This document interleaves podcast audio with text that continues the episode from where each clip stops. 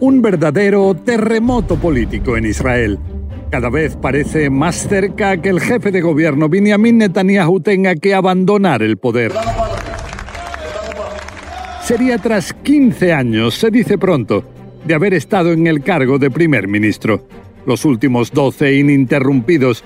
Nunca otro jefe de gobierno en su país había estado tanto tiempo en el poder.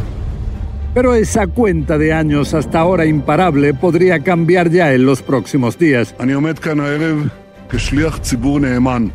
Resulta que más de 10 semanas después de las cuartas elecciones generales en Israel en dos años, y tras innumerables intentos, este miércoles finalmente ocho partidos políticos firmaron un acuerdo para formar una coalición, donde el factor aglutinador clave es terminar con el gobierno de Netanyahu.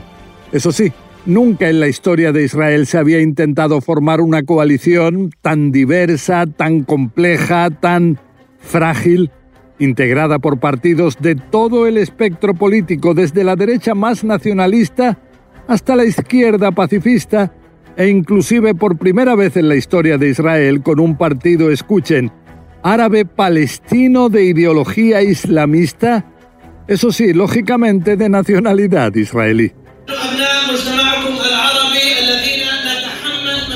Si hasta ahora estas formaciones políticas que representan a la población árabe se centraban en rechazar las para ellos inaceptables políticas israelíes con los también palestinos en la ribera occidental y Gaza, ahora el partido llamado Ram asegura que llegó el momento de abordar de manera responsable los problemas internos de esta población árabe palestina que representa una quinta parte de la sociedad israelí. Problemas de vivienda, presupuestos y también vinculados a la preocupante criminalidad que se ha desarrollado dentro de esta comunidad en los últimos años. Una coalición de gobierno que, de formarse, quiere cicatrizar heridas en lo que es la complejidad de la sociedad israelí, con gente de distintas ideologías y religiones, una coalición en la que no se cree se pueda avanzar ni con agendas de anexión a Israel de territorios de la ribera occidental, como querría la derecha más nacionalista, ni hacia una solución de dos estados, uno israelí y el otro palestino, como querría una parte importante de los israelíes. El objetivo prioritario, aparte de finalizar la era Netanyahu, sería unir a un país dividido por temas políticos hasta niveles peligrosos. Valga de ejemplo el número creciente de personas y líderes que tiene ahora escolta. Y una coalición que en los próximos días tendrá que lograr el apoyo mínimo de 61 diputados de un total de 120, algo que aún no está asegurado. Si la nueva coalición lograra ese respaldo, Netanyahu dejaría inmediatamente después de ser primer ministro y habría un relevo en el poder. Durante los dos primeros años, el jefe de gobierno sería el nacionalista Naftali Bennett. Y los dos años posteriores, el líder de centro, Yair Lapid. Bennett con 49 años y Lapid con 57 son bastante más jóvenes que Netanyahu, con 71. Pero aún no se ha producido el relevo. Hasta esa votación clave de dentro de unos días, Netanyahu intentará conseguir desertores de los partidos de derecha que integrarían la próxima coalición, llamándoles a no ser parte de lo que afirma sería un peligroso gobierno de izquierdas, esto aunque Naftali Bennett sea más de derechas que incluso él mismo.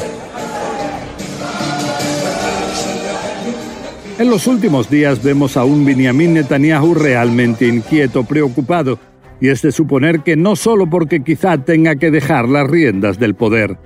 Hace meses que comenzaron causas judiciales contra él por tres posibles temas de corrupción, causas que este aún primer ministro rechaza rotundamente como intentos infundados para impedir que continúe en el poder.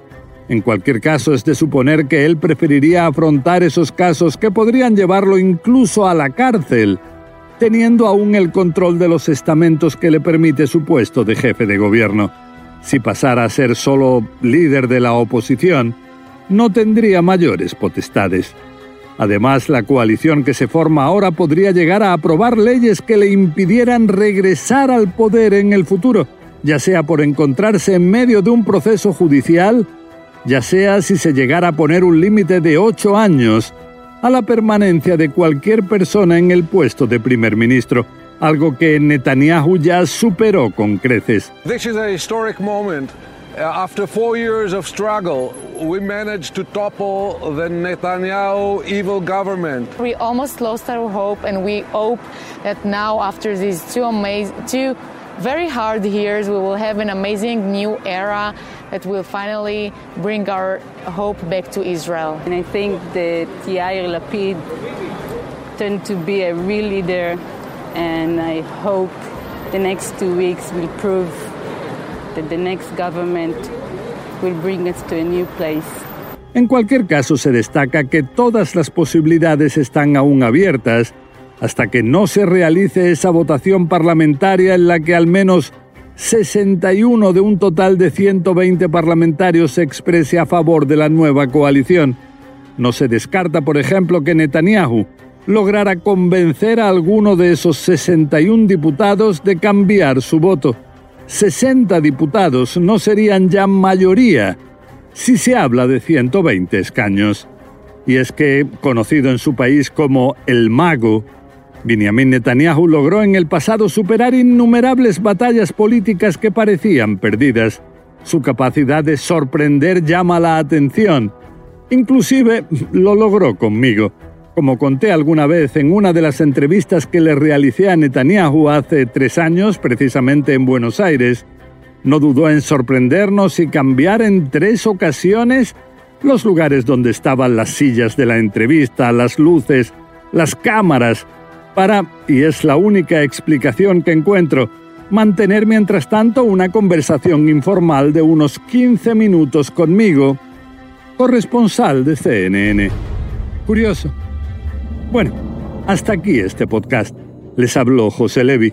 En dos semanas seguiremos con más desafíos globales que nos presente este terrible o maravilloso rincón apasionante del universo donde nos tocó vivir.